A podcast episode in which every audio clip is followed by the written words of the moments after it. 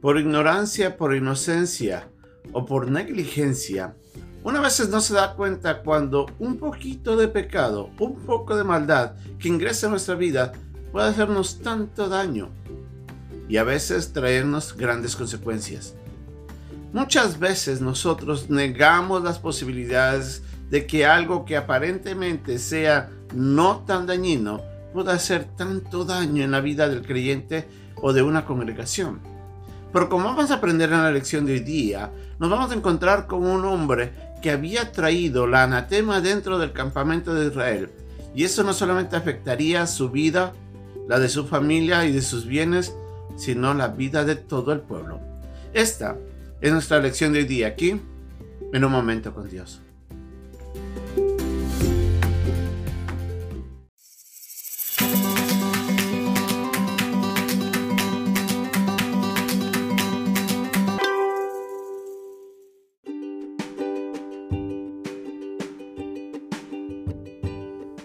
El pasaje de día se encuentra en el capítulo 7, versículos 10 al 15 de Josué. Y Jehová dijo a Josué, levántate, ¿por qué te postras así sobre tu rostro?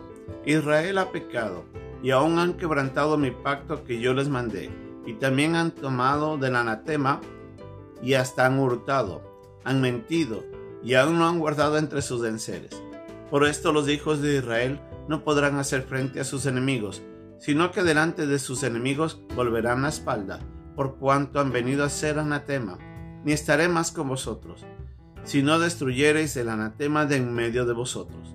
Levántate, santifica al pueblo, y di, santificaos para mañana, porque Jehová el Dios de Israel dice así, anatema hay en medio de ti, Israel, no podrás hacer frente a tus enemigos hasta que hayas quitado el anatema de en medio de vosotros. Os acercaréis, pues, mañana por vuestras tribus, y la tribu que Jehová tomare se acercará por sus familias, y la familia que Jehová tomare se acercará por sus casas, y la casa que Jehová tomare se acercará por los varones, y el que fuere sorprendido en el anatema será quemado, y él y todo lo que tiene, por cuanto ha quebrantado el pacto de Jehová y ha cometido maldad en Israel.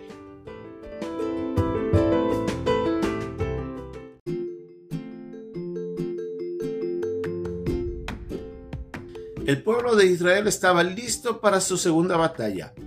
Días atrás habían conquistado de una manera maravillosa Jericó y confiados en esa victoria, en esa gran victoria, enviaron espías para saber si es que la siguiente conquista tenía que ser de otra manera especial.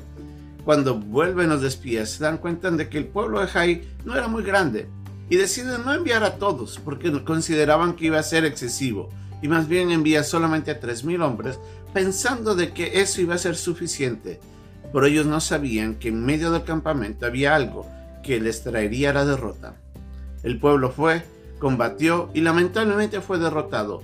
Fueron perseguidos a tal punto que hasta 36 hombres de ellos fallecieron en la batalla. El pueblo volvió derrotado y avergonzado. Josué no sabía qué estaba pasando. En su consternación se acerca a Dios y le dice, Señor, ¿qué pasó? ¿Por qué nos has abandonado? ¿Por qué esta derrota?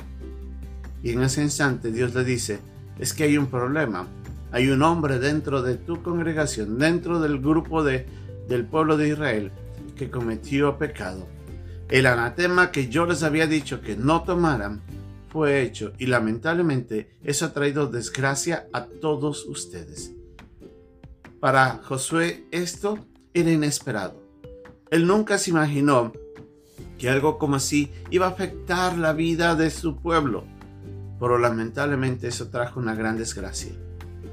Como vemos en el pasaje, nosotros nos encontramos ante un hombre, Acai, quien había despreciado la enseñanza de Dios en el que no debían tomar del anatema. Y eso lo leemos en el capítulo 6 de, de Josué.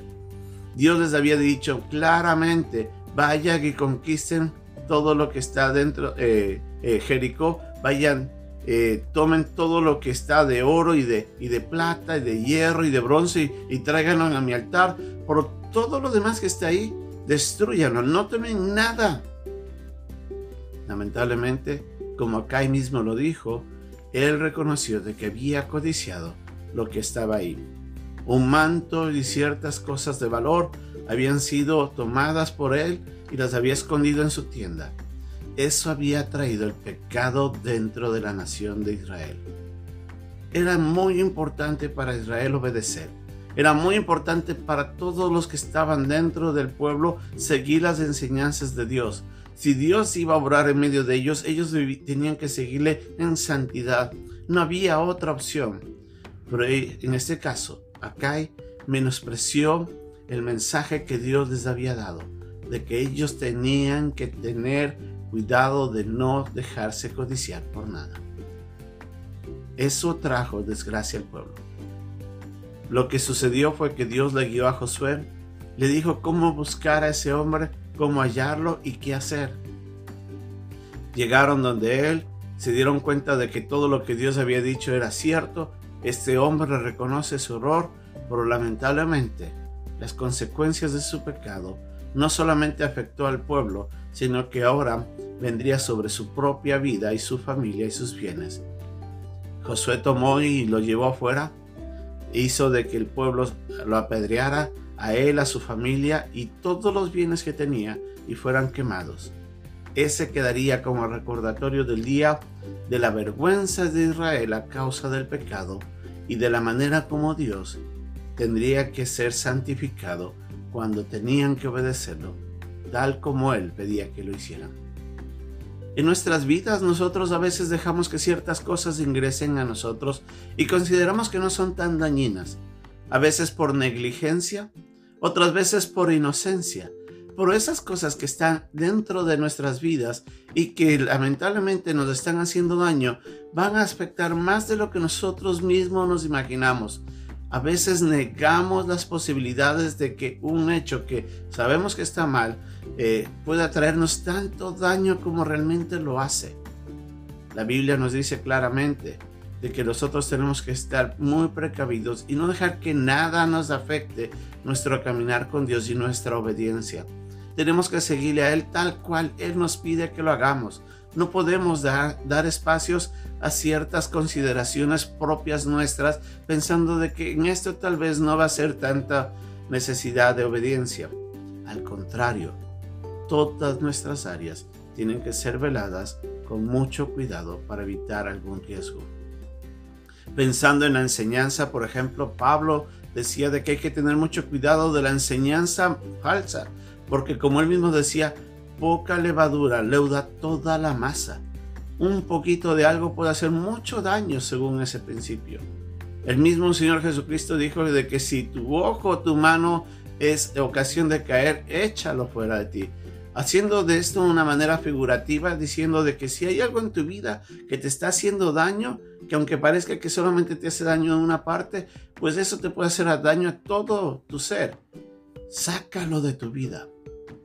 Hay algo en su vida que le está haciendo daño. Hay algo en su vida que usted sabe que está presente y que ha estado coqueteándolo y ha dejado que siga ahí. Es el momento que usted tome eso y lo saque de una vez de su vida y no permita que eso esté en su relación con Dios. Eso puede afectarle a usted, eso le afecta en su relación con Dios, eso puede afectarle a los suyos y a muchos de los que están alrededor. No deje que el pecado esté coqueteándole y que esté alrededor de su vida. Tome la decisión de una vez y de erradicarlo para siempre. De esta manera tendremos paz en nuestra relación con Dios y traeremos prosperidad y bendición a nuestra vida y la de los nuestros. Que Dios nos ayude a velar en ello fielmente. Hasta pronto.